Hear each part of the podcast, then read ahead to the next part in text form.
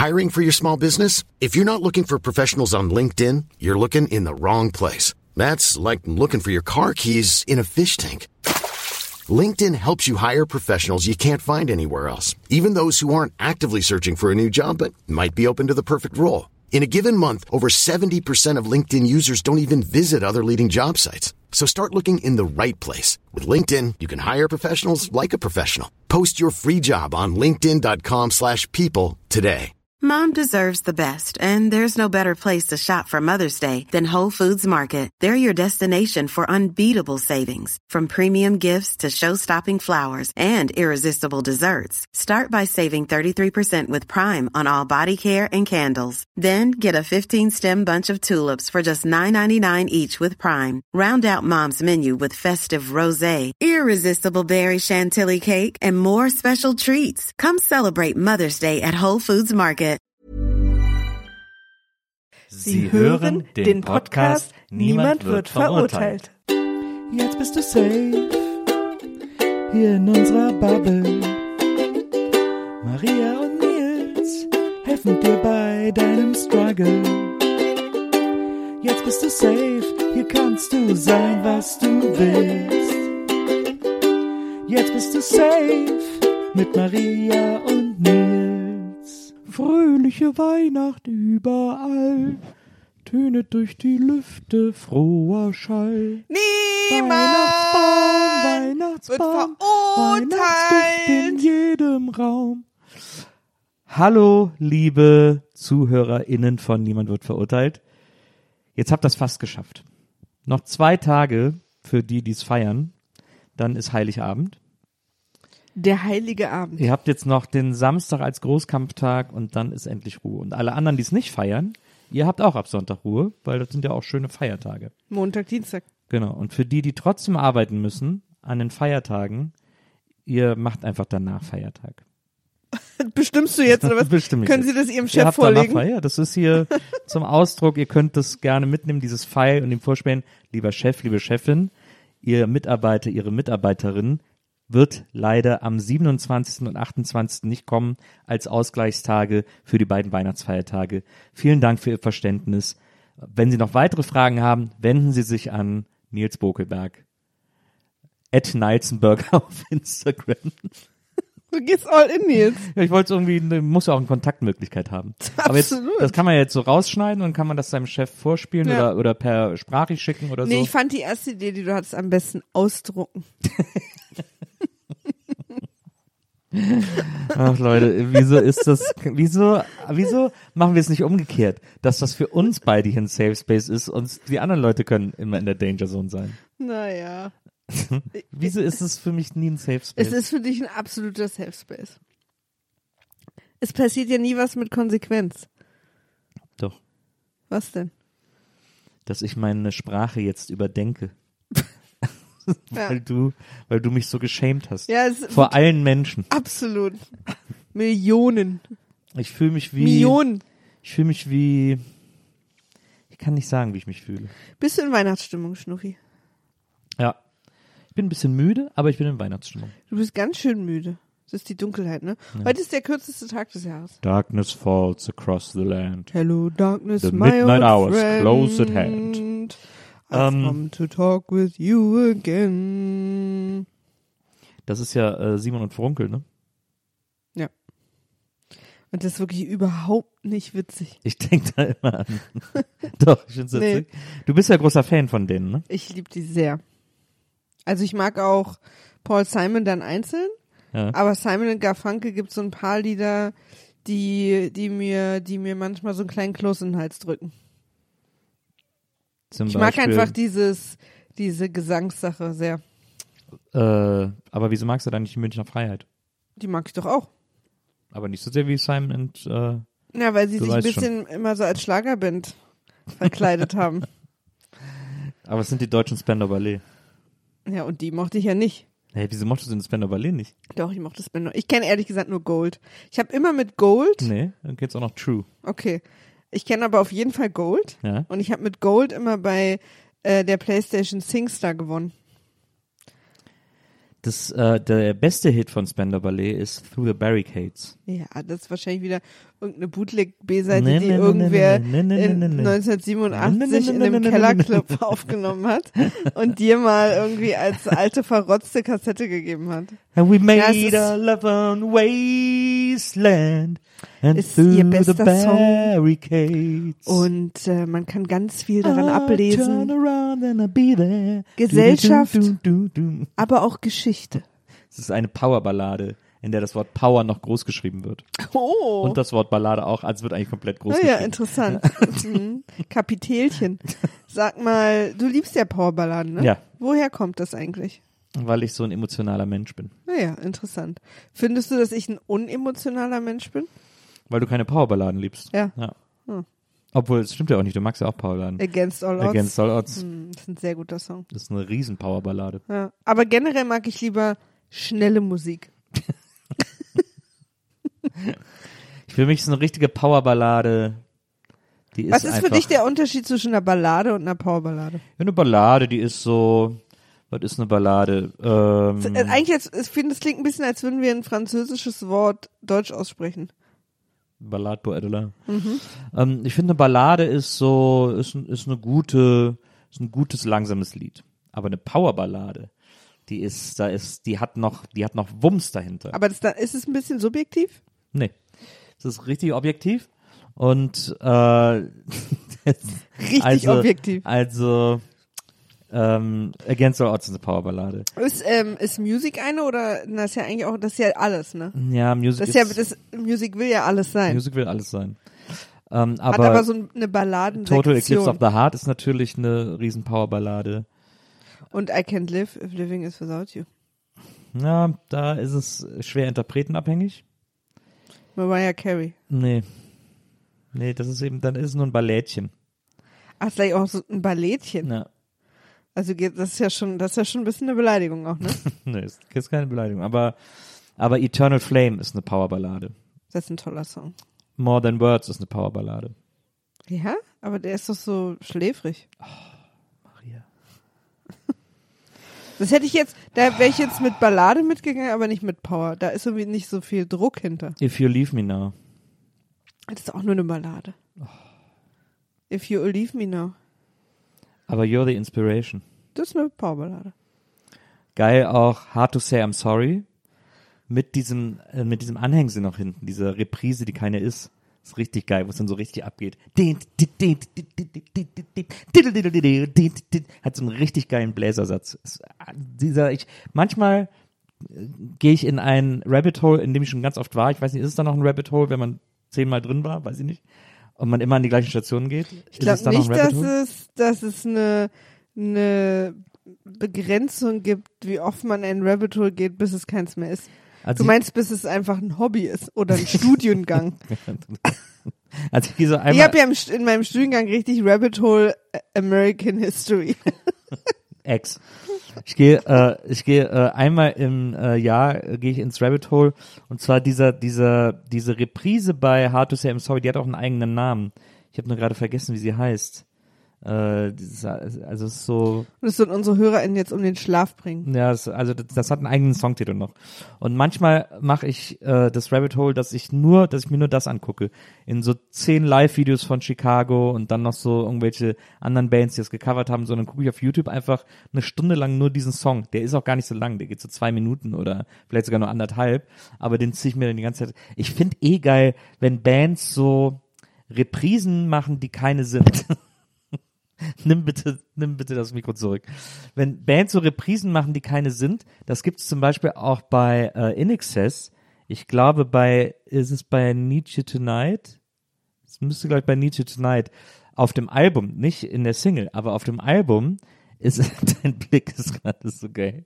Aber da ist da noch ein Stückchen dran, das war damals auch beim Musikvideo, haben die das oft auch, also sie haben es auch quasi als Teil des Songs gesehen, weil es am Musikvideo auch dran war, MTV hat es nur immer abgeschnitten, äh, aber da war, das heißt irgendwie Radiate oder so, da sind alle Reime nur so auf Radiate, Eradicate, da, da, da, da, da, da, und das ist auch total geil. So ein bisschen wie der Subterranean Homesick Blues von Bob Dylan. Oder Bib Dolan, wie du immer sagst. So, Maria, du kannst wieder mit uns sprechen. Lass mich doch mal, das ist, dass du so, dass ich hier, ich lasse meiner Begeisterung freien Lauf und du, du brätst mich mit deinem Blick. Naja, so geht Ehe auch. Ja? Ja. Tut sie das? Ja, ich bin, ich bin, ich gebe zu, ich bin jetzt nicht hierher gekommen heute, um über nicht nur Reprisen, sondern eine spezielle Art von Reprisen, die eigentlich keine sind, zu kommen. ja, aber ich hab doch auch, ich bin doch fertig. Ähm, Tut mir leid, ich hoffe, das war jetzt nicht zu langweilig für euch. Ähm, aber da müsst ihr jetzt einfach durch. Hast du alle Geschenke schon? Ich hab. Wir sind jetzt, also wir sind jetzt Donnerstag vor dem Sonntag, an dem der Heiligabend ist. Donnerstag vor dem Sonntag. Also ich habe äh, das meiste, allerdings habe ich heute festgestellt, dass noch fünf Pakete von mir im Umlauf sind. Auch Weihnachtssachen? Ja, nur Weihnachtssachen. Krass. Ähm, und die und ich habe die nicht vor vor zwei Tagen oder einer Woche bestellt, sondern vor zwei Wochen ungefähr. Äh, und es ist immer noch nicht alles da, was mich leicht nervös macht. Ich glaube, ich käme auch ohne durch, aber sie wären schon das äh, Frosting auf dem Kuchen. Und hast du da die Tracker? Kannst du gucken, wo die sind? Sind die? ja, aber so, ich habe zum Beispiel ein Ding, ich habe äh, für meine beste Freundin, obwohl die hört das, glaube ich, hier. Dann nicht. Ich kann es gar nicht sagen. Ja, okay. Ähm, uh, ich habe gar nichts gesagt. uh, ähm, was, wie, wo, wer, wie, wann? Ähm, was, also hast du alle Geschenke? Ja, seit anderthalb Stunden. Jetzt bist du, für dich ist jetzt, du hast abgeschlossen. Ich muss aber auch dazu sagen, dass ich die ersten Geschenke schon im Juni gekauft habe. Ich muss noch, mir ist eingefallen, ich muss noch äh, für meine Tochter eine Platte kaufen. Die kriegt ja immer einen Klassiker von mir auf Vinyl geschenkt. Ja, aber du wolltest ja eh nochmal los. Ja. Das passt doch. Ich weiß noch nicht, welchen Klassiker ich hier hole. Na, das wird dir dann schon, da wirst du dann schon inspiriert werden. Aber ja, ich fange ja immer schon echt früh an, weil ich mir auch immer ein bisschen Sorgen mache, dass ich dann kurz vor Weihnachten, wenn ich auch irgendwie Steuern zahlen muss und alles Mögliche, dann nicht genug Geld auf einmal habe. Also so, ich bin dann immer so komisch un unromantisch, pragmatisch und versuche dann immer schon so ein paar Sachen im Laufe des Jahres zu kaufen, was ich immer super schwer finde, weil wenn ich dann irgendwas Schönes kaufe für jemanden, dann will ich, ihm, will ich sie mir auch geben oder ihr. Eins der Geschenke, die ich hatte, Ja? ähm, hatte ich vergessen, Ja? weil ich die wirklich schon das sehr früh mehr gekauft Ja. habe. Und habe wirklich aus Zufall dazu nochmal eine Mail zuletzt bekommen. Ja. Also weil äh, quasi so ein bisschen Werbung. Und dachte dann so, hä, wieso kriege ich denn das? Habe ich überhaupt nicht verstanden. Und dann so zwei Tage später nach dieser Mail dachte ich so, "Oh." und dann fiel mir ein, dass ich da was gekauft hatte. Aber das wäre eben meine große Sorge, dass ich, dass ich äh, irgendwie in verschiedenen Orten, an die ich nicht denke, Jahre später auf Ja. Geschenke stoße, die ich machen Aber das ist doch wollte. eigentlich auch cool. Ja. Ich finde das auch aufregend. Aber ich freue mich schon wieder so auf Weihnachten. Das wird so ein schöner Abend. Das wird Schau. Ich freue mich auch sehr. Da machen wir es uns Schau, Ja. wie man so sagt. Machen wir uns richtig schau. Ähm, äh, ach krass. Ich habe vor 30 Sekunden wollte ich dich was fragen und jetzt ist es komplett raus in meinem Kopf. Ich werde alter, älter. Apropos, ich werde älter, Nils. Was denn? Du hast, glaube ich, eine schöne. Hast du eine Frage mit dabei zum Thema älter werden? Ähm, ich habe bestimmt eine Frage mit dabei zum Thema älter werden. Muss ihn nur gerade finden. Ich habe mir übrigens fest. Hast du Vorsätze fürs neue Jahr, Nils? Nö. Ich mache das ja.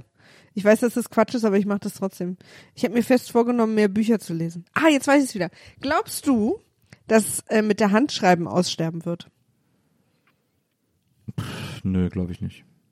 Ich habe letztens mal was geschrieben, eine Karte, Ja. und habe gemerkt, dass ich echt nicht mehr viel schreibe. Also so, dass, dass ähm, ich nicht mehr so flüssig schreiben kann wie früher und auch nicht äh, mir dann nach einer Weile, ich musste mehrere Karten schreiben, so echt schnell meine Hand, also meine Finger wehgetan haben. Und dann dachte ich so, wird, die Welt wird doch bestimmt digitaler und dann irgendwann, ich glaube auch, dass so völlig äh, hemmungslos, wie wir mit Papier umgehen, äh, das wird auch nicht mehr lange so sein. Oder? Und dann Also- frage ich mich, ob dann irgendwann auch die Schulen digitaler werden und ob man dann gar nicht mehr handschriftlich schreibt, vielleicht, weil man es nicht mehr braucht. Ich glaube, Handschrift lernt man ja auch, weil man dadurch ähm, besser lesen lernt, weil man dadurch besser Buchstaben verstehen lernt, weil das so in einen übergeht durch diese motorische Wiederholung. Das ist, glaube ich, irgendwie so gehirnmäßig irgendwie ganz schlau, also Dinge zu schreiben, um die zu lernen. Und aber ich habe zum Beispiel eine furchtbare Handschrift. Also ich schreibe auch nur in Großbuchstaben und ich, also meine Schreibschrift sieht aus, als wäre es von einem Achtjährigen. Und Ich überlege gerade, ob ich jemals deine Schreibschrift gesehen habe, außer wenn du deinen Namen unterschreibst. Ich glaube nicht. das ist ja nicht mal richtig Schreibschrift. Du, stimmt, du schreibst immer alles mit Großbuchstaben. Na. Ist mir noch nie aufgefallen, dass, dass du, dass, dass du nicht schreibst. Ja, meine Schreibschrift sieht einfach fürchterlich aus. Und ich glaube aber auch meine normale Schrift, die sieht auch nicht besonders schlau aus. Ich schreibe ja hier bei NBE den Leuten immer eine Karte. Die kriegen ja immer eine. Platte geschenkt. Stimmt. Und ich schreibe denen immer eine Karte dazu. Aber so mit Großbuchstaben. Das dauert dann auch immer so lang, die Nö. zu schreiben. Also es dauert auch nicht länger, als ich Schreibschrift schreiben. Ähm, Aber weißt du, was ich meine? Ich glaube, dass so hemmungslos wie wir gerade noch mit Papier umgehen, das wird nicht mehr lange so sein. weiß ich nicht. Ich glaube, es gibt genug Ersatzstoffe und recyceltes Papier und so weiter und so fort. Ähm, das, Dass das kein Problem ja, mehr wird. das halte ich nicht für ein Problem. Ah, interessant. Ähm, also vielleicht Ja, ist, hast- vielleicht hast- ist in 100 Jahren Nee, gibt's du- vielleicht keine Du hast, du hast mehr. natürlich, du hast natürlich recht. So, ich habe jetzt gerade gar nicht an recyceltes Papier gedacht. Aber ich habe da letztens mal so drüber nachgedacht, dass wir so, ähm, also wir schreiben ja kaum noch auf Papier und alles wird irgendwie, also per Hand meine ich, also handschriftlich. Hm. Und es gibt ja wirklich kaum noch Gelegenheiten, außer wirklich eben so Karten eigentlich, ne? Also weil man schreibt ja auch kaum noch Postkarten oder Briefe aus dem Urlaub oder so. Ähm, und wenn man Postkarten schreibt, das sind das ja auch nur noch so liebe Grüße. Also sogar, man Ich- schreibt irgendwie nicht mehr so länger. ich finde immer noch, dass eine, mir eine Notiz handschriftlich zu machen, ist immer noch schneller, als wenn ich sie irgendwo eintippe. Das mache ich noch sehr oft, wenn ich mir irgendwelche Sachen aufschreibe oder irgendwas machen will oder an was denken muss oder irgendwie, irgendwie eine Notiz brauche, dann mache ich die eigentlich immer noch von Hand. Ich auch oft, also weil ich auch Notizbücher total gerne mag. Aber ich merke, dass mir das, dass das eigentlich nicht so schlau ist für mich, weil für mich digitale Notizen viel besser sind, weil ich mir da Erinnerungen ranmachen kann. Äh, dass ich daran erinnert werde, das zu machen und weil ich die auch so sortieren und schieben kann und so, während ich die in einem Notizbuch kann ich das ja nicht so handhaben. Und ich mache mir mittlerweile Notizen, dass ich das meinem Handy sage und mein Handy schreibt's auf. Deswegen geht das auch schnell. Ja, das ist, das habe ich nicht. Ich, Aber ich schreibe halt auch total gerne Notizbücher. Also manchmal, zum Beispiel immer, wenn ich auf Konferenzen fahre, dann äh, ernenne ich ein äh, Notizbuch zum Konferenznotizbuch zum offiziellen. Und dann sind da immer meine ganzen Notizen drin für die Vorträge und äh, Seminare, die ich da besuche. Und ich habe auch das Gefühl, und das, ich, ich glaube, da gab es mal Studien zu, aber ich weiß nicht, was die Ergebnisse waren, ähm, dass wenn ich es 1 zu handschriftlich 0.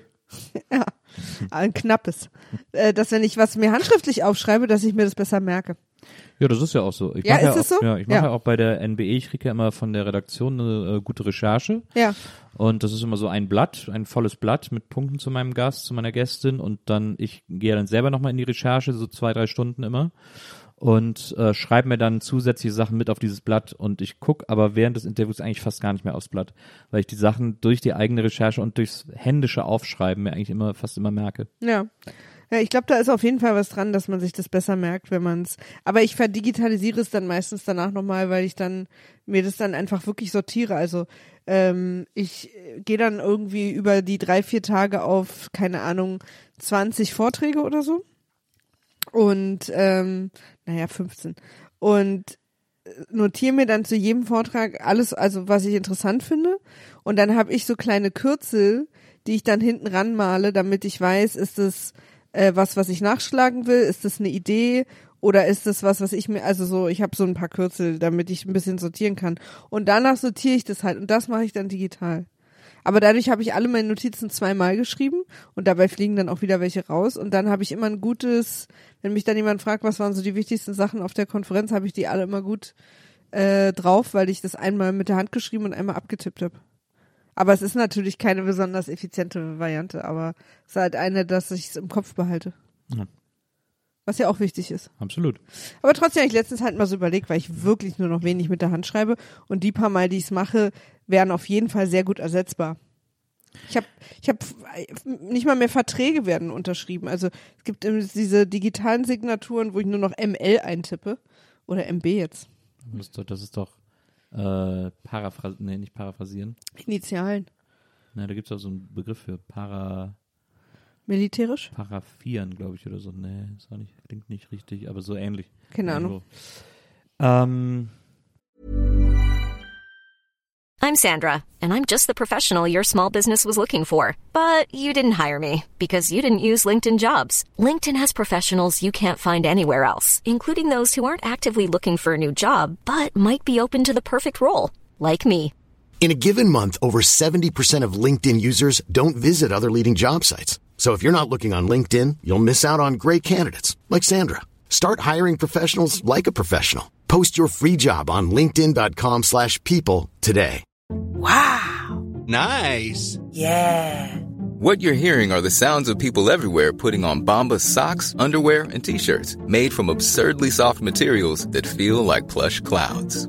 Yeah, that plush. And the best part? For every item you purchase, Bombas donates another to someone facing homelessness. Bombas. Big comfort for everyone. Go to bombas.com slash ACAST and use code ACAST for 20% off your first purchase. That's bombas.com slash ACAST. Code ACAST. Ja, ich, also ich glaube, es gibt immer noch genug Sachen, ähm, die, die man mit der Hand macht, die nicht ersetzt werden können. Ja. Zum Beispiel? Händchen halten. Ah, okay. Tut mir leid, ich weiß, du wolltest woanders hin. Ja. Aber ich bin auf die, bin auf die Blümchen-Variante gegangen. Ich bin, ich bin, heute bin ich mal auf die Vanilla-Variante gegangen. Ja, Vanilla Maria, Leute. Ich hab's nicht äh, umbenannt bekommen. Ähm, Hast du uns was mitgebracht? ja. Folgendes Geheimnis.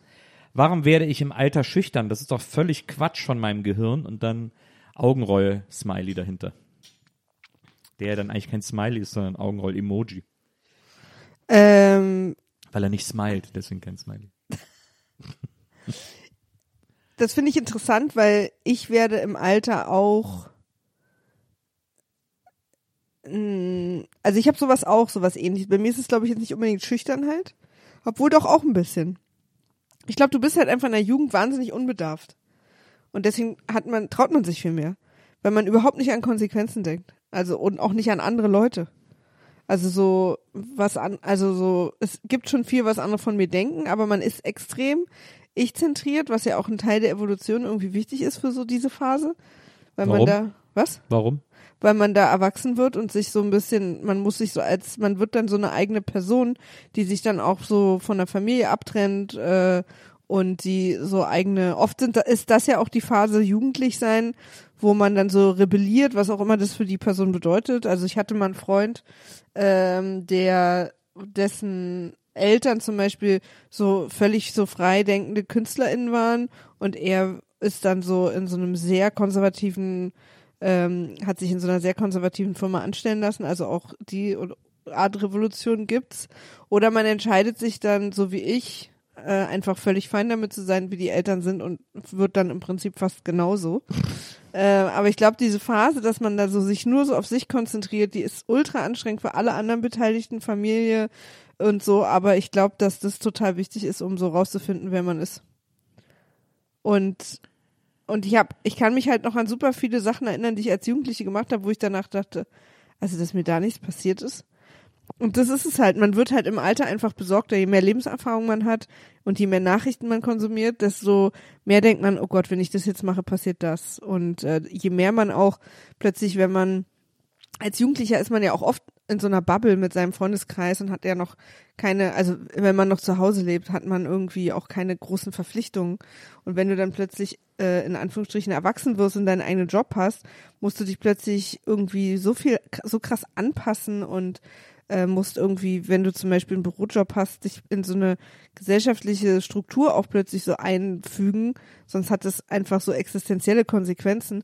Und ich glaube, das und diese ganzen Sachen, die passieren, macht dich dann immer besorgter und immer mehr um Konsequenzen bedacht und was könnte jetzt passieren, weil die Konsequenzen einfach viel ernster sind als in einer Zeit, wo du noch Kind oder Jugendliche bist. Und ich glaube, dass man, dass dadurch wird man irgendwie viel besorgter und zurückhaltender. Man sagt ja auch immer, und also man sagt, ist Quatsch, aber doch, man sagt, ich sage das jetzt einfach mal, es ist so ein bisschen verallgemeinert, aber man sagt ja auch immer, dass man entspanntere Eltern ist, wenn man jünger Kinder kriegt, als wenn man als ältere Person Kinder kriegt.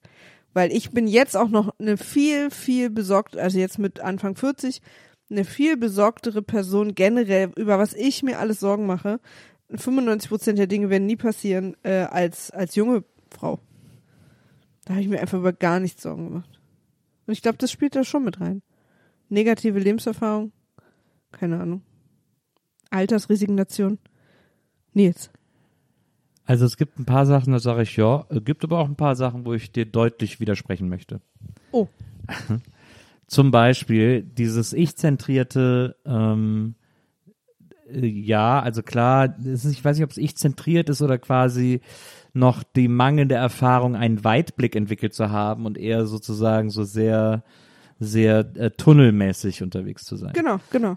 Aber äh, ich finde, äh, zu keinem Zeitpunkt im Leben ist einem der Blick von anderen auf einen selbst wichtiger als in jungen Jahren, als in Teenagerjahren, als in Twen-Jahren. Ich finde, ich finde, also je älter man wird, desto mehr Zero Fucks are given, äh, was die anderen Leute von einem denken. Dieses, man hat als Teenager oder als Jugendlicher ist es einem so wichtig, dass einen alle cool finden, dass irgendwie, dass die Leute irgendwie, äh, die einem wichtig sind, äh, irgendwie auch äh, einen toll finden und gut finden und toll finden, was man macht und so.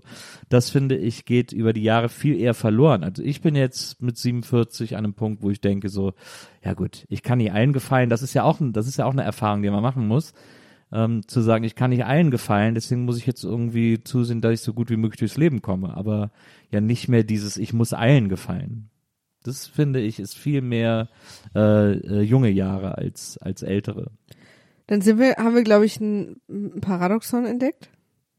Weil ich stimme dir total zu. Äh, Ich rede jetzt mal nur von Jugendlichen, dass dieses, wie, was habe ich an, wie sehe ich aus, wer ist cool in der Klasse und wer nicht.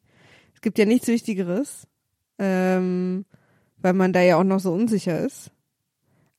Aber trotzdem sind ja Jugendliche gleichzeitig die selbstzentriertesten Personen der Welt. Also ich finde, du hast recht und ich habe recht. Also weißt Nee, du, das mein- gerade wenn man so in so einem Familienkonstrukt oder so Jugendliche sind dann immer, denken nie daran, dass das, was sie gerade machen, irgendwie für alle gerade einfach ätzend ist. So. Also weißt du, was ich meine? Ja, das, das schließt sich nicht aus. Also Nee, deswegen, deswegen hab ich, meine ich. Deswegen, Deswegen, habe ich ja gesagt, deswegen habe ich ja gesagt, äh, dass, dass ich dem zustimme. Das schließt sich, ich stimme nur nicht dem zu, dass es, äh, äh, dass äh, einem erst später das wichtig wird, wie andere von einem denken, weil das schließt sich ja nicht aus. Im Gegenteil, das begünstigt sich ja sogar. Wenn ich mir selbst der Wichtigste bin, dann ist es mir natürlich auch für mich wichtig, der Coolste zu sein. Also weil das ja auch meinen eigenen Selbstwert erhöht, wenn alle zu mir aufschauen und alle irgendwie mich nachmachen und anhimmeln und so. Und deswegen ist natürlich klar, dass ich irgendwie dann auch nach außen hin ähm, wirken will und irgendwie äh, wahrgenommen werden will als das oder als so, wie ich mich auch selber sehe. ja. Und äh, deswegen finde ich das überhaupt kein Paradoxon. Also ich finde das sehr schlüssig sogar. Ja, es ist halt einerseits ist ihnen super wichtig, was andere denken, aber nur eine bestimmte Gruppe andere, Gruppe anderer. Weil so, Ja, das ist aber, glaube ich, immer, also es geht ja immer um eine, um eine Peer Group. Ja, das stimmt sozusagen. natürlich. Aber trotzdem so dieses, also ich weiß, dass ich, also im Nachhinein halt einfach so viele Menschen, die mir sehr nah waren und die mich auch lieb hatten, ich einfach immer so nicht mitbedacht habe, was gerade die Auswirkungen von den Dingen, die sind, auf die sind. Ja, ja. Und und das ist ja, weil man einfach über auf die, über diesen Tellerrand hinaus zu gucken und so, das glaube ich erst lernt. Und das meinte ich, glaube ich, aber was du sagst, stimmt natürlich auch. Ich glaube, man wird im Alter schüchterner, weil, wie du ja auch sagst, weil irgendwie so ein bisschen Erfahrungsschatz dazu kommt, den man am Anfang nicht hat. Es ist ja viel leichter, sich was zu trauen, bei dem man überhaupt nicht weiß oder ahnt, wie es Outcome ist, als, als in Situationen zu gehen, die man so oder ähnlich schon mal erlebt hat und man kriegt da diese Schere nicht aus dem Kopf raus, äh, zu ahnen oder zu wissen oder zu glauben zu wissen, wie diese Situation ausgehen wird. Und dadurch wird man natürlich auch schüchterner. Dadurch wird man auch im Umgang mit Menschen vielleicht vorsichtiger, vielleicht irgendwie ähm, sorgfältiger. Aber ich glaube, dass ähm, ich glaube, man kann das aktiv, man kann da aktiv gegen angehen. Ich glaube, man kann Ja?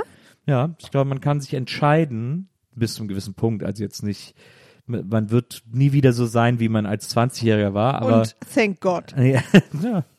Aber man kann sich, glaube ich, schon entscheiden, sich nicht so ganz zum Sklave der, äh, der Vorsicht machen zu lassen, der eigenen Vorsicht machen zu lassen oder der eigenen, äh, der eigenen Sorge machen zu lassen, sondern auch so ein bisschen aktiver dagegen anzugehen und sich in Situationen auszusetzen, von denen man vielleicht erstmal denkt, dass man die nicht will oder dass es irgendwie außerhalb der Comfortzone ist, um dann festzustellen, dass sie oft gar nicht so schlimm sind, wie einem der Erfahrungsschatz vorgaukelt. Und das ist, glaube ich, das ist schon etwas, was einen auch äh, lehrt und sozusagen auch diesen Schüchternheitsmuskel ein bisschen wegtrainiert, weil man, weil man dann merkt, dass nichts so heiß gegessen, wie es gekocht wird. Also äh, Ja. ich, ich hab, Aber ich, ich habe das auch. Also ich konnte zum Beispiel als junge Person super easy auch Leute auf der Straße ansprechen Ja. nach dem Weg oder nach einem Feuerzeug oder so, Klar. weißt du? Ja, ja. Das kann ich gar nicht mehr. Nein, man muss es ja auch nicht übertreiben, finde ich. Also das ist ja auch, das ist ja nur wirklich jugendliche Ungestümtheit und die verzeiht man dem Jugendlichen ja auch. Wenn ich jetzt Jugendliche in der Bahn erlebe, die mir was vorsingen oder die irgendwie äh, laut rumblöken und irgendwie Späßchen untereinander machen und mich da vielleicht auch mit reinziehen oder was auch immer oder so. Ist ja dann oft auch in Gruppen. Alleine sind die ja dann auch. und dann finde ich das ja auch witzig und dann finde ich das auch niedlich und denke ich mir, ja komm und so, da muss ich jetzt nicht, da bist du natürlich hier in Berlin einer der wenigen. da muss ich nicht mit in Konkurrenz treten oder so. Also das ich das muss ich ja nicht mehr machen. Aber aber irgendwie mal irgendwie auf Partys gehen, wo man niemand kennt oder irgendwie oder mit Leuten, mit denen man War ich letztens. naja, oder ich war ich bin jetzt mal mit Leuten ausgegangen, die ich auch nicht kannte und so. Ich war letztens auf einer Party, wo ich keine Person kannte Ja. und ich war so nervös. ja. Ich war echt richtig nervös. Und aber findest du im Nachhinein, dass die Nervosität gerechtfertigt war? Ähm, ja. Nee, findest du nicht. Okay. ähm, finde ich nicht. Und ich finde aber, dass es sich gelohnt hat. Ja. Naja, dann ist es ja nicht so richtig gerechtfertigt. Ja, das ist dann jetzt eine Definitionsfrage. Also, es war schon sehr aufregend vor Ort. Definition von Fett. ähm, fett zu sein. Ja.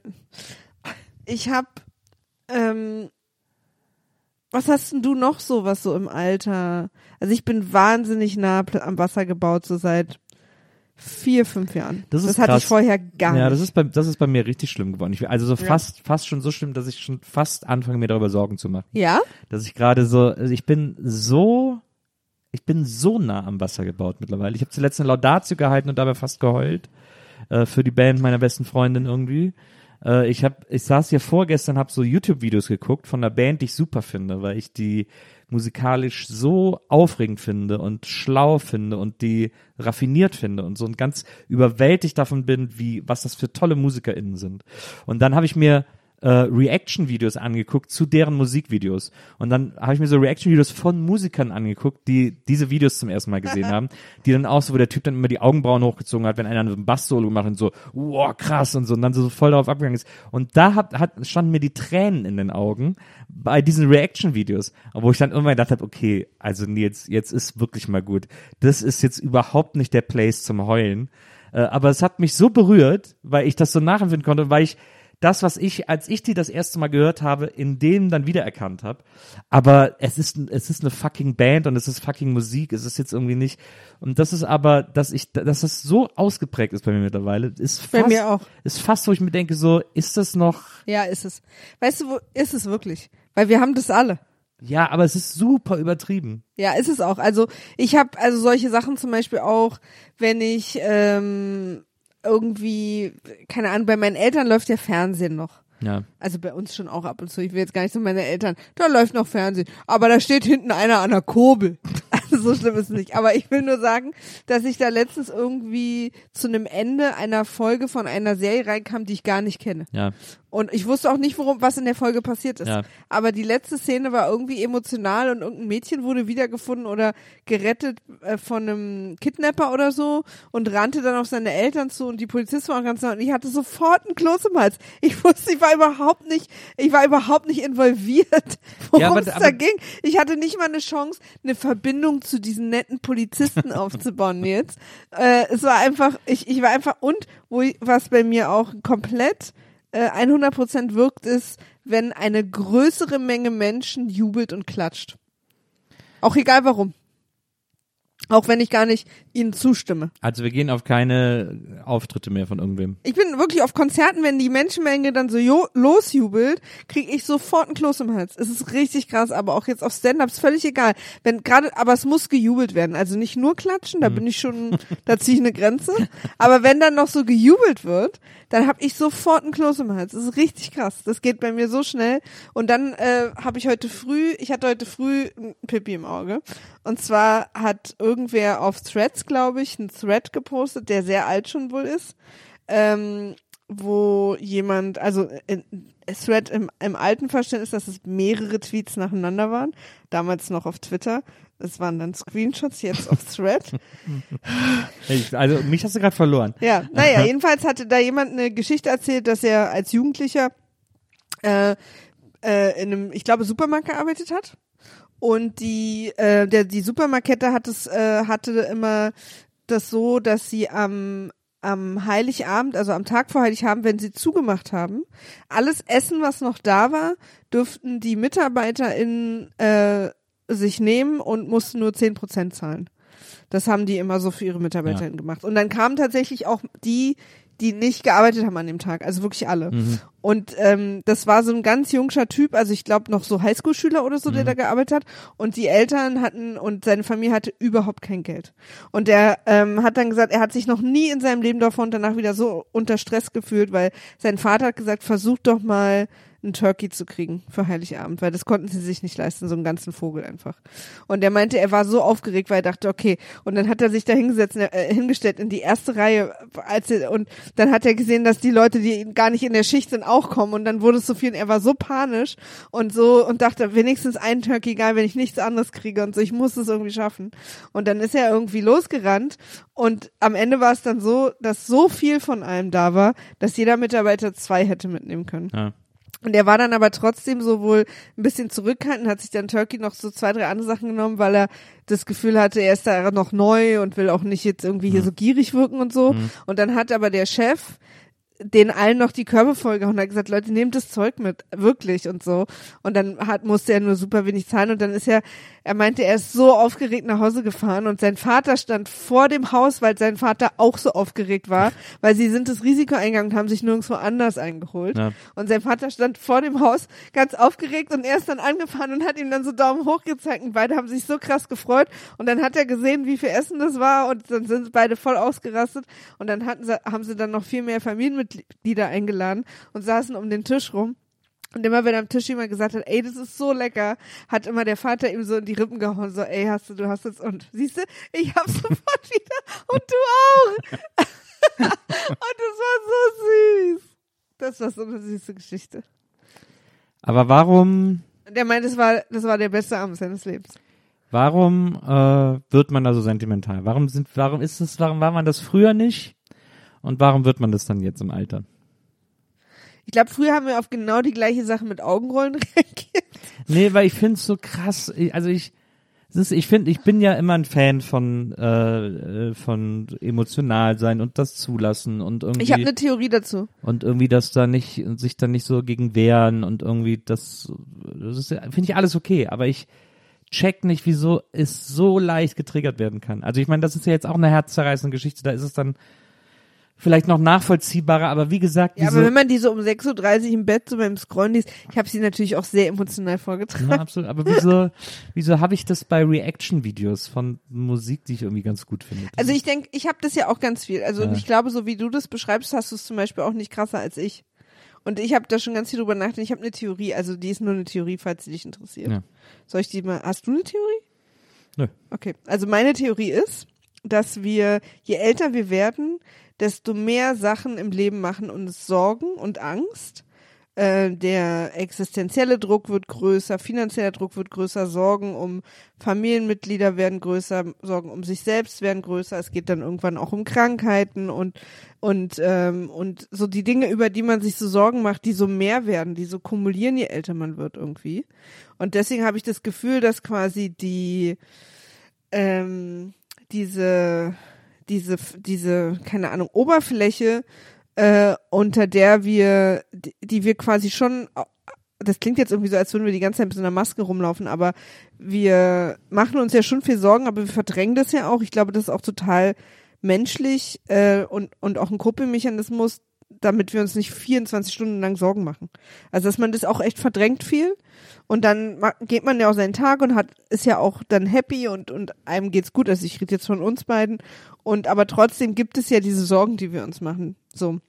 Und ich glaube, je mehr die einfach werden, desto dünner wird einfach diese Fläche und desto schneller kann man da so eben durchpieken, wenn irgendwas, äh, was einen so emotional ein kleines bisschen schon triggert, ist bei mir halt ganz schnell, dass ich irgendwie das Gefühl habe, dass ich irgendwie weinen muss und ein Kloß im Hals habe. Und ich glaube, das kommt aber daher, dass, ähm, dass ich mir halt, wenn ich es mal zulassen würde, um was ich mir alles Sorgen mache, das immer auch so ein bisschen unter der Oberfläche ist.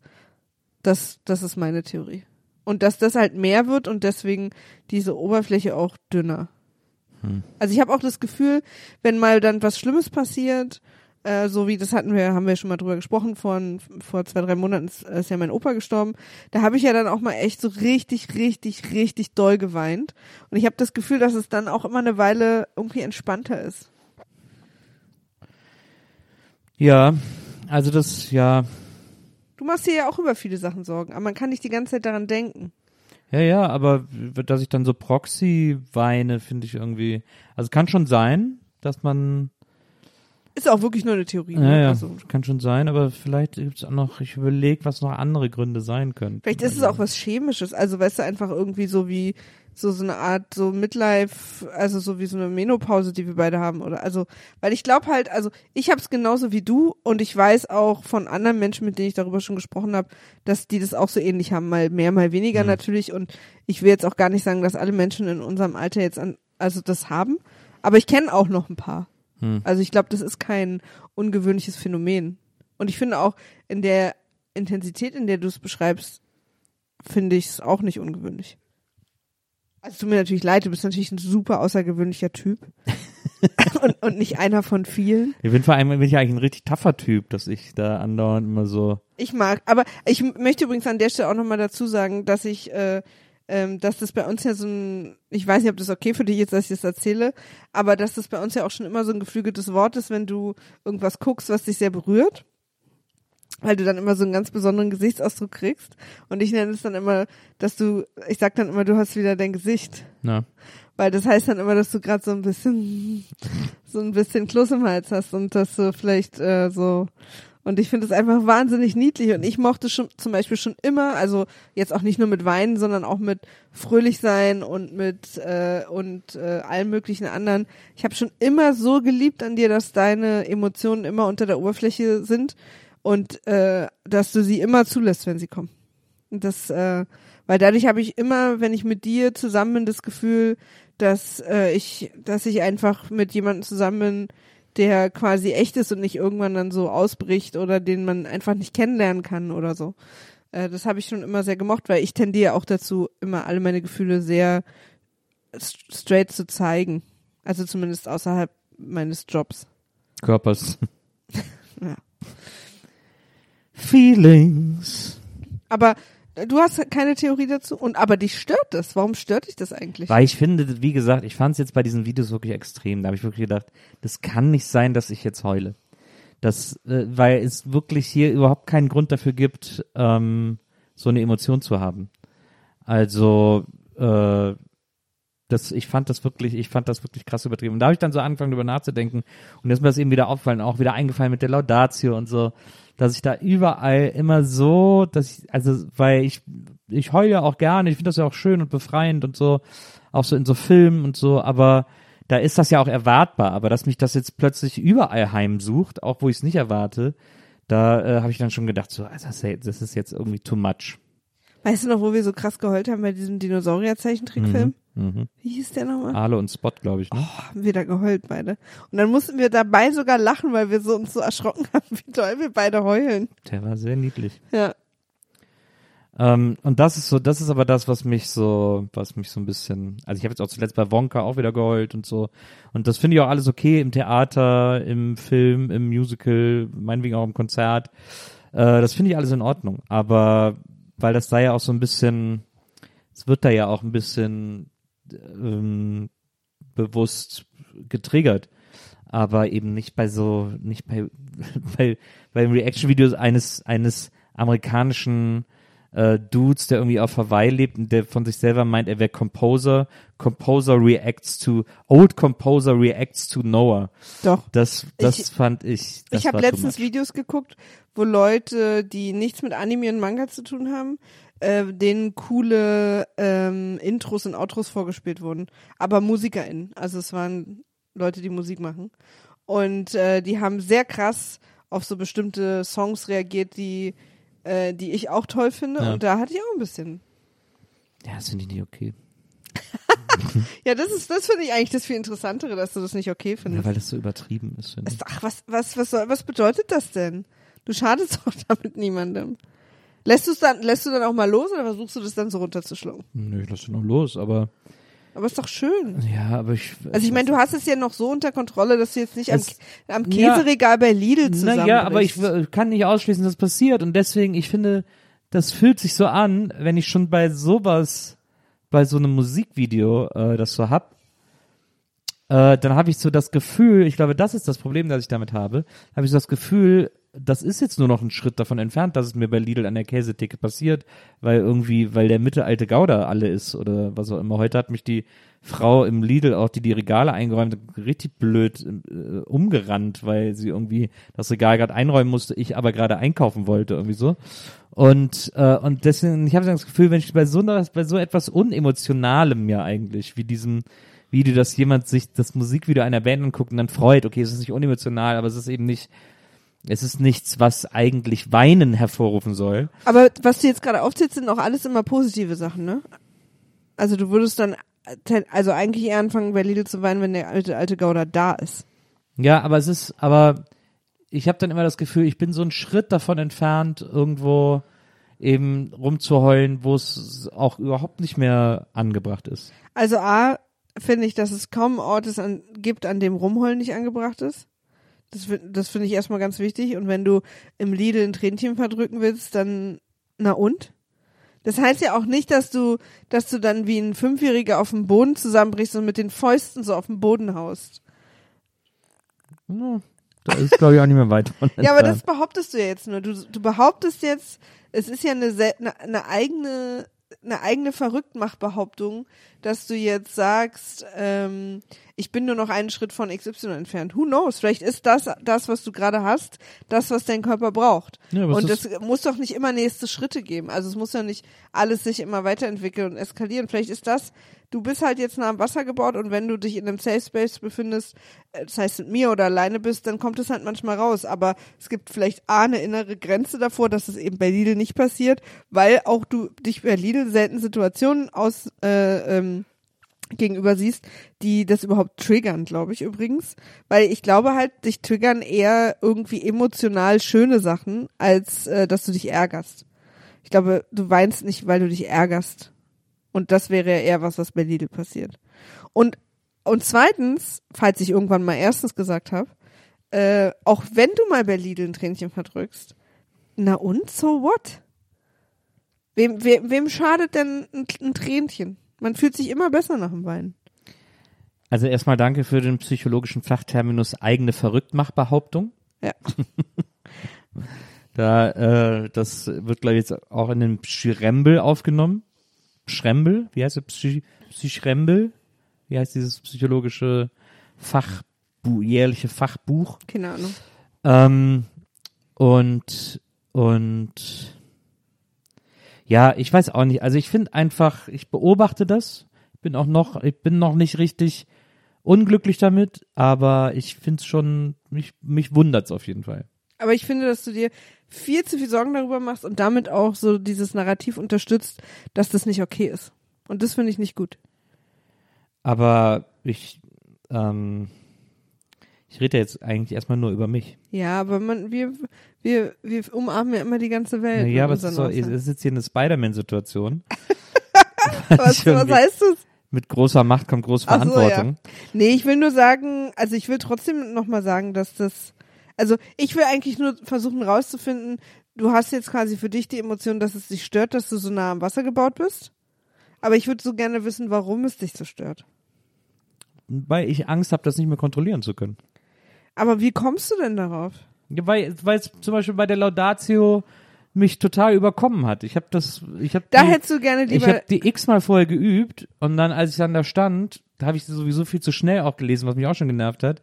Und als ich dann an diesen Part kam, ich habe es auch so richtig, während ich das gelesen habe, gedacht, oh, jetzt kommt gleich der Part, oh oh, Oh, jetzt oh. kommt gleich der Part, jetzt passiert's gleich. Also er, erstmal Nils, unkontrolliert heißt ja, also du hast dir die Laudatio ja selber geschrieben und du hast sie halt ultra emotional geschrieben.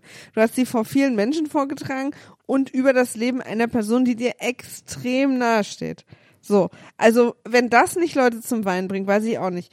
Überall auf der Welt, Nils, überall, global, länderübergreifend weinen Menschen, die für andere Menschen, die ihnen nahestehen, Laudatie halten. Habe ich, noch- hab ich noch nie gesehen.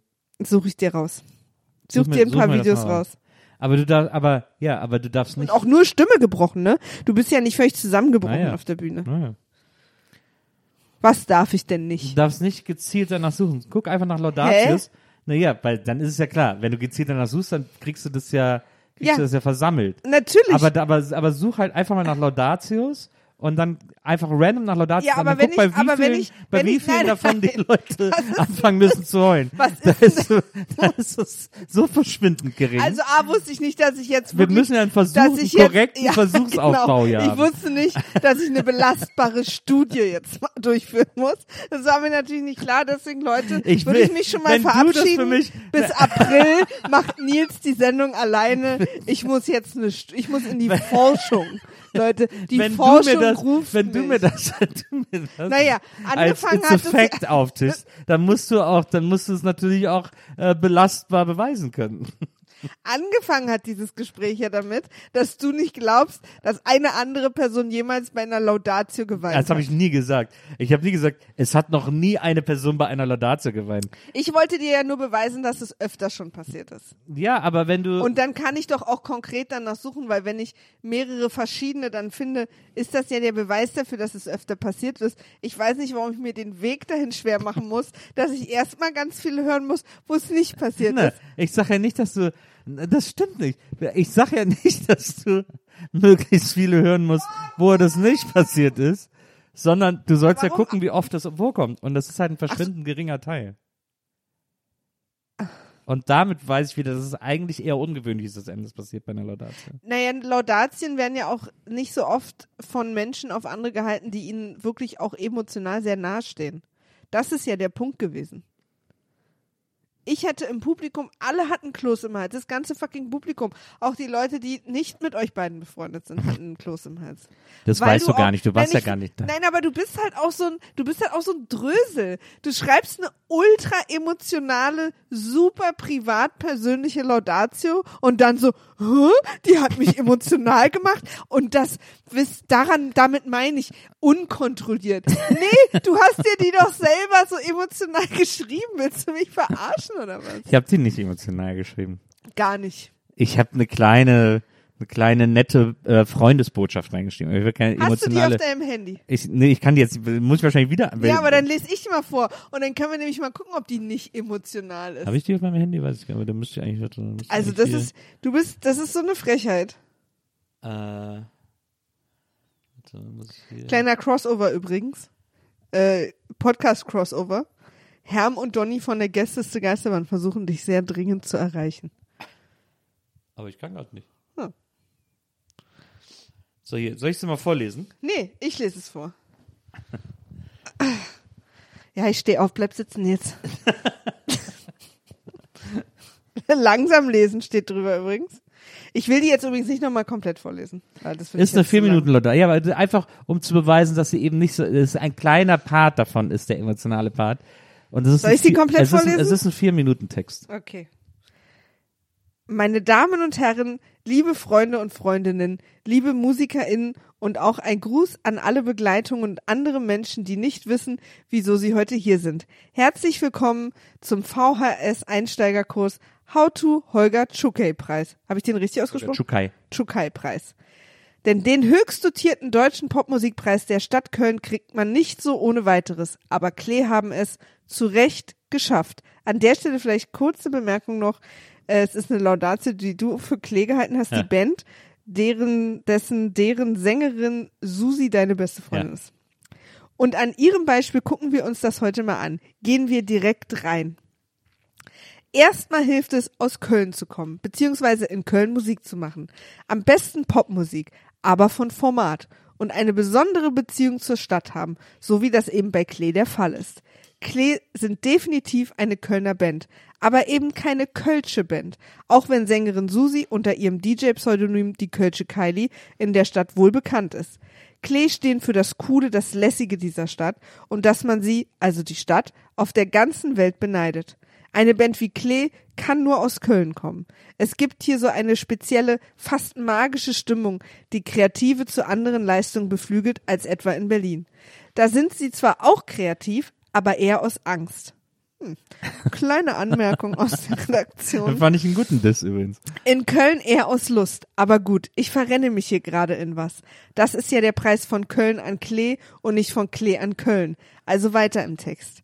Es hilft auch ungemein, bereits eine Karriere hingelegt zu haben, die eindrucksvoll beweist, wie sehr man Pop schon bereichert hat, ohne sich zu verbiegen oder beliebig dabei geworden zu sein.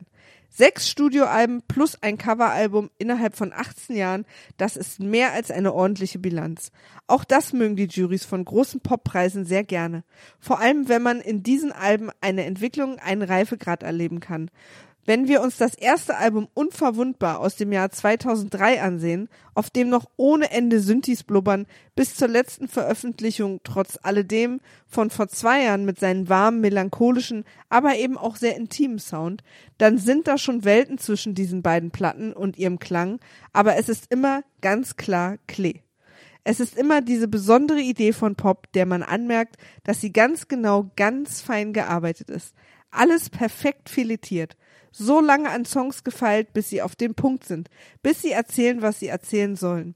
Dafür braucht man eine Engelsgeduld und ein großes Vertrauen ins eigene Songwriting. Also konstante Qualität, check.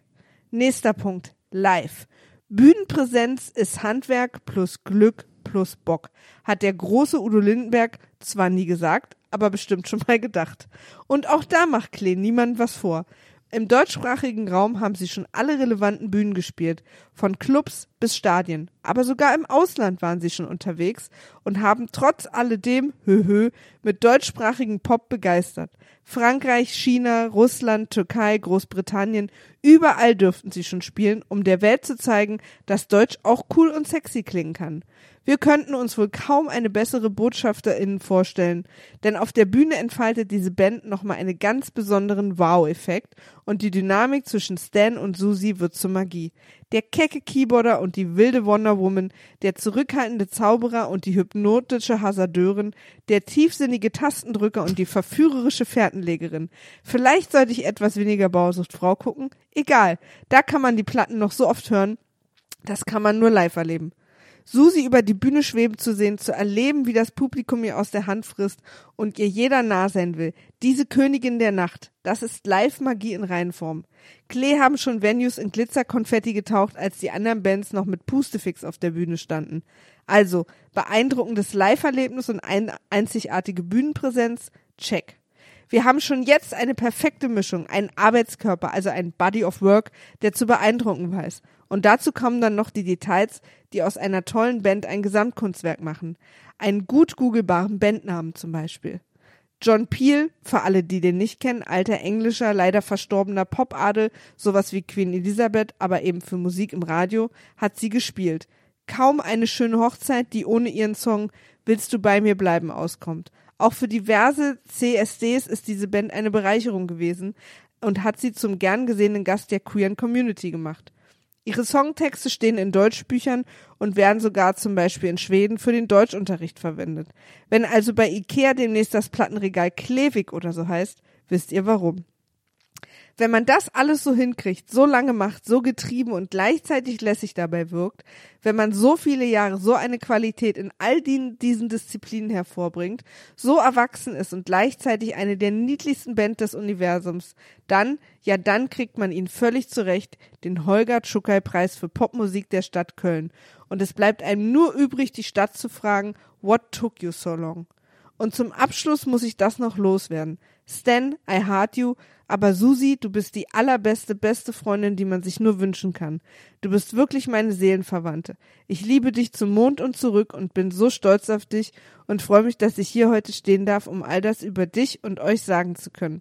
Für mich habt ihr nicht weniger verdient als alle Holger Tschukai-Preise der Welt. Moment, die habt ihr jetzt quasi auch bekommen egal, weil ihr so gute, so herzensgute Menschen seid, die der Welt mit ihren Songs ein Gefühl geben wollen, dass man nicht groß genug betonen kann, dass wir nämlich alle brauchen, dass wir euch all, dass wir auch alle wollen, dass wir alle mitnehmen, dass wir keinen und keine zurücklassen. Ich liebe euch, die Jury liebt euch, die Welt braucht euch. Bitte hört niemals auf Klee zu sein.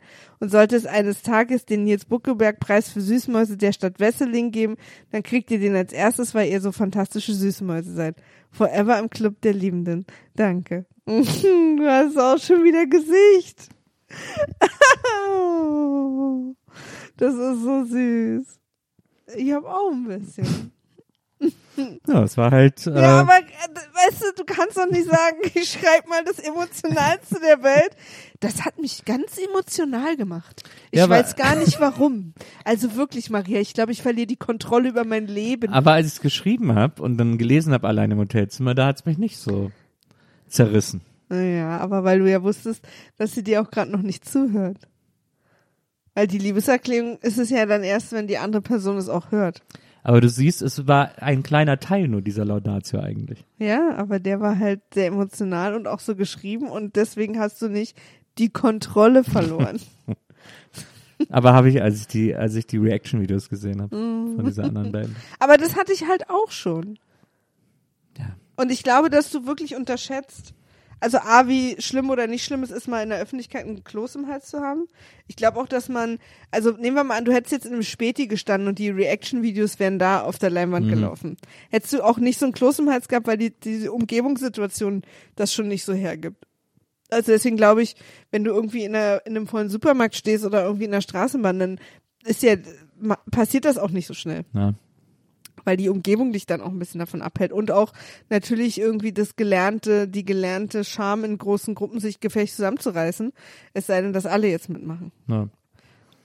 Und wie gesagt, ich glaube auch, wenn man so allein im Bett liegt oder so und sowas guckt, ist das was anderes, als wenn man bei Lidl im irgendwie im Metrolicht da steht. Und der mit der alte Gauder alle ist. Also, um nicht mehr so schüchtern zu sein, wenn man älter ist. Ich will Äh. einfach, ich will dir das so gerne einfach wegnehmen, dass dich das besorgt und dass du das doof findest, weil ich will, ich will, dass du das, dass du, dass du alles so sehr an dir liebst wie ich. Das wird wahrscheinlich nie passieren, aber das macht ja nichts. Frech ist das. Ähm, es ist, es ist nicht schlimm, ein bisschen sentimentaler zu sein. Es ist auch nicht schlimm, ein bisschen schüchterner zu sein. Ähm, und man kann aber auch ein bisschen was dagegen machen. Also vor allem gegen die Schüchternheit. Wie gesagt, Maria war zuletzt das erste Mal alleine auf einer Party, wo sie eigentlich, wo ihr Hirn gesagt hat, nee, komm, bleib doch lieber zu Hause, leg dich hin. Weißt du noch, wie ich versucht habe, Naja. mich zu überreden, abzusagen, weil ich so, weil ich einfach Schiss hatte? Und mir geht das auch so. Mir ging es jetzt auch, als ich da mit den Leuten ausgegangen bin, habe ich auch vorher gedacht, ach komm, ist ja auch Quatsch, wusste auch gar nicht und so. Und dann waren es aber trotzdem immer super Abend, an denen ich total Spaß gehabt habe. Deswegen ähm, sich auch mal ein bisschen challengen ist völlig in Ordnung und Ja. ist etwas, was einen, glaube ich, ein bisschen fit hält geistig. Ja, äh, bitte Maria, du meldest dich. Maria? Weil es ja auch, weil ich finde, dass man einen Unterschied machen muss. Einem wird ja auch zum Glück mehr vermittelt als früher so dieses You do you, ne? Dass wenn man keine Lust hat, dass man auch sich das gönnen soll, was man, wonach einem ist. Ja. Und wenn es eben auch mal ist, abzusagen und allein auf der Couch zu bleiben. Wenn man dem aber, und das ist wirklich nur eine sehr subjektive Meinung, wenn man dem aber zu viel nachgibt, dann wird es auch immer schwieriger. Ja. Und das finde ich halt auch schwierig. Also ich merke das auch bei mir total, wenn ich, ähm, wenn ich so eine ganz lange Zeit irgendwie nicht draußen war und keinen Menschen gesehen habe, ist die erste Verabredung immer schwer. Und deswegen muss man da, glaube ich, eine gute Balance halten und gucken, sind das jetzt Sachen, und das ist das, wie du es dann immer schaffst, mich zu überreden, wenn du sagst, versetz dich doch mal sozusagen in die Person, die du morgen sein wirst, wirst du dann wahrscheinlich froh sein, dass du da warst. Ja. Und ähm, meistens, also nicht immer, aber manchmal ist die Antwort ja. Und wenn die Antwort nein ist, dann gehe ich auch nicht. Also so haben wir uns schon durch so die ein oder andere Abendsache gewuselt. Na. Wenn ihr falls ihr Weihnachten feiert und ihr am Sonntag irgendwie äh, euch so über die Geschenke freut, dass euch die Tränen in den Augen stehen, schämt euch nicht. Freut euch über die Geschenke, macht euch einen wunderschönen Abend, esst schön zusammen, macht's euch gemütlich, wenn, ob ihr zu zweit seid, ob ihr in der Riesenfamilie seid, äh, ob ihr alleine seid und das irgendwie für euch zelebriert, wie auch immer. Ähm, wir hoffen, dass ihr das Fest so feiern könnt, wie es euch gefällt Und wie es fällt. und wie es fällt und auch, äh, wenn ihr es nicht feiert, dass ihr euch einen so schönen Abend machen könnt, bei dem die Welt mal so ein bisschen langsamer läuft, ein bisschen ruhiger läuft. Und Ich kann sehr Puzzle gerade empfehlen. Puzzle. Maria Wirklich. kann euch zum Beispiel ein Puzzle empfehlen. Ja, einen guten Film anmachen und dann puzzeln. Na, und ist ja jetzt Freitag, Samstag sind die Geschäfte noch auf. Also wenn ihr euch ein Puzzle holen wollt, holt euch so ein schönes 1000 Teile Ding. Da sitzt man so zwei Tage dran und kann sich richtig schön entspannen. Und ähm, wir haben euch ganz doll lieb. Wir wünschen euch äh, schöne Festtage, schöne Feiertage. Und wir hören uns noch einmal wieder in diesem Jahr, bevor dann die große Silvestersause startet. Ja. Deswegen, äh, noch seid ihr uns für 2023 nicht ganz los, aber ähm, jetzt wünschen wir euch erstmal, ja, frohe Feiertage. Ciao. Bis nächste Woche. Tschüss.